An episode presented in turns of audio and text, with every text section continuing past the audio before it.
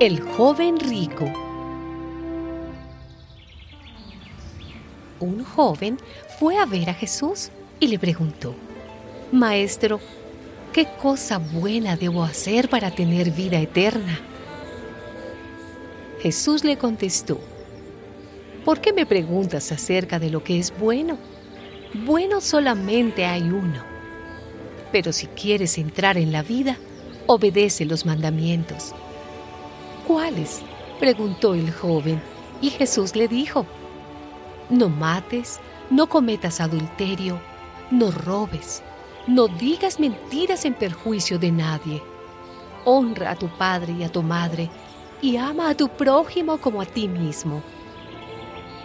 Todo eso ya lo he cumplido, dijo el joven. ¿Qué más me falta?